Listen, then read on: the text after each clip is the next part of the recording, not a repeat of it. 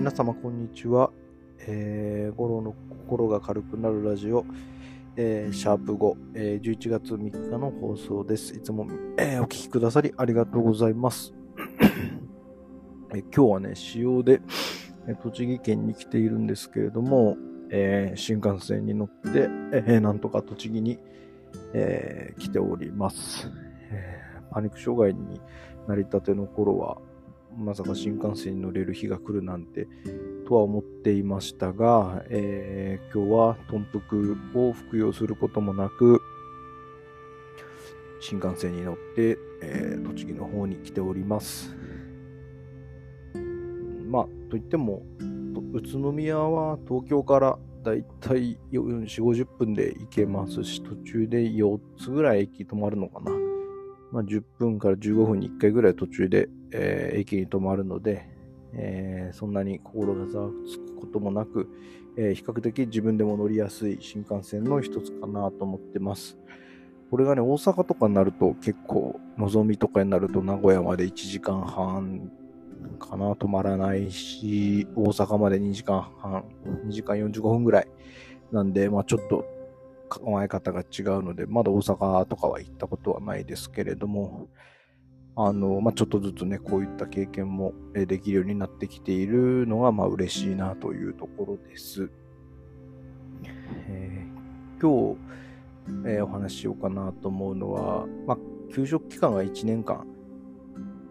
ちょっとあったんで、まあ、その間の、まあ、金銭的なところとか、そういったところの不安っていうのはずっとつきまとってたので、まあ、僕は今、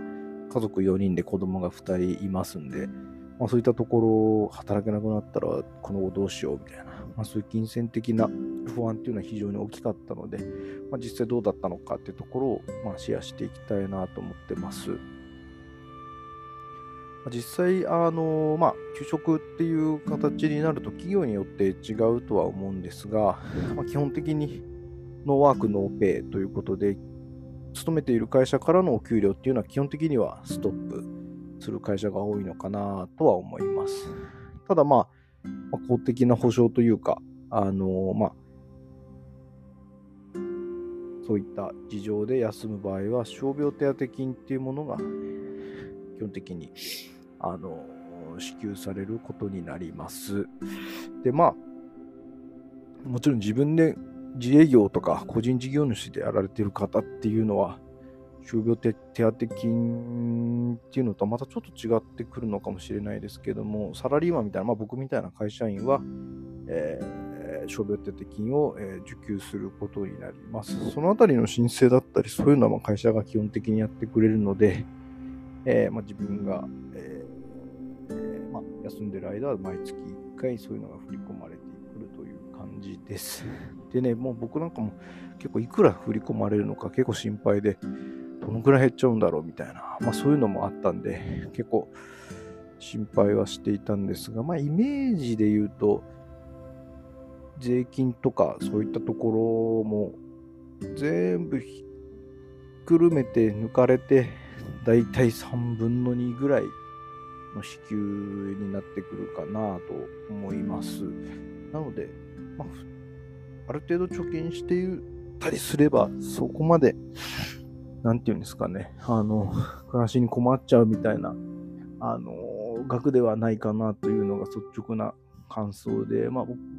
あ、あの、うちだけに限って言うと、共働きだったので、まあそういったところも含めて、まあ、休職期間中に貯金するということはなかなか難しかったですけれども、まあ、すごく不安になるような形でどんどんお金が減っていっちゃうみたいなことはあまりなかったですね。ただまあ、あのこういう障害になるとあの外にそもそも行かないので、まあ、基本的にお金も使わなくなりますし、旅行とかでなんかお金バーって使うとかもそういうのもできないので、まあ、貯金はできないけれども、まあ、外に出てお金使うこともなかなか難しいので、なんかそんなにお金のがどんどん減っちゃうっていう感覚はなかったかもしれないですね。あとは、あの精神疾患だったりそういう場合は自立治療医園って自自立医療支援制度というものがあって、えー、精神疾患に関わる、えー、診察代およびお薬っていうのが、まあ、あの、1割負担で良くなるという制度がありまして、意外とこれ、あの、僕も結構最初、ネットで調べて、その情報を得て、えー、精神科の先生に相談したところ、あの、あなたの障害は、えー、それを適用できますよということで、えー、それが無事にあの使えることになりました。が結構これ大きくてですね、あの、意外と知らないと使ってない方とかも多いんじゃないかななんて思う制度だと思いますんで、ぜひ、あの、ググってもらえればと思いますが、結構3分の1になるって大きくて、まあ、例えば診察代だと僕の場合は、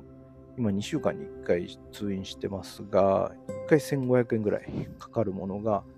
3分の1になるので500円になるのも結構大きいかなと。で、また、えー、薬について僕が服用しているトリンテリックスっていう薬はジェネリックがないので、えー、結構それなりに値段がしてしまうんですが、それが3分の1になるということで、結構それも、あの、金銭的に非常に助かりました。ただ、まあ、あの、年収とか、まあ、住民税の納付額によって、その、月に、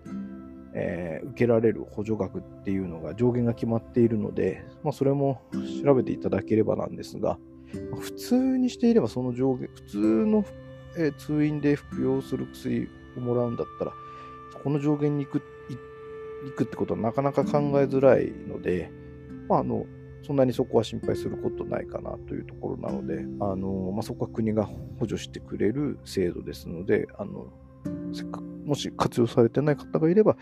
活用されるのはあの非常に大事かなというところですかね。やっぱり結構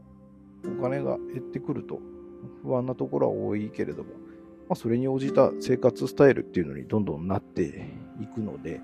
あの外食はあんましなかったりとか、自炊をで賄ったりとか、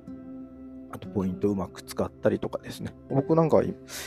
あの結構ポイントをうまく使ったりもしました。あとはまあ、あの株式とかですね、まあ、結構もう5、6年ぐらい前から興味があって、まあ、基本的に 投資信託ですけれども、まあ、時々現物株みたいのも、あのちょっと投機的要素は大きいですけれども、まあ、ちょっとやってみたりもすることもあって、まあ、そういったところをやって、えー、結構増えたりしたらそこを補充してみたいな、まあ、これからの時代あの新 NISA っていうのが導入されて、えー、株の投資っていうのは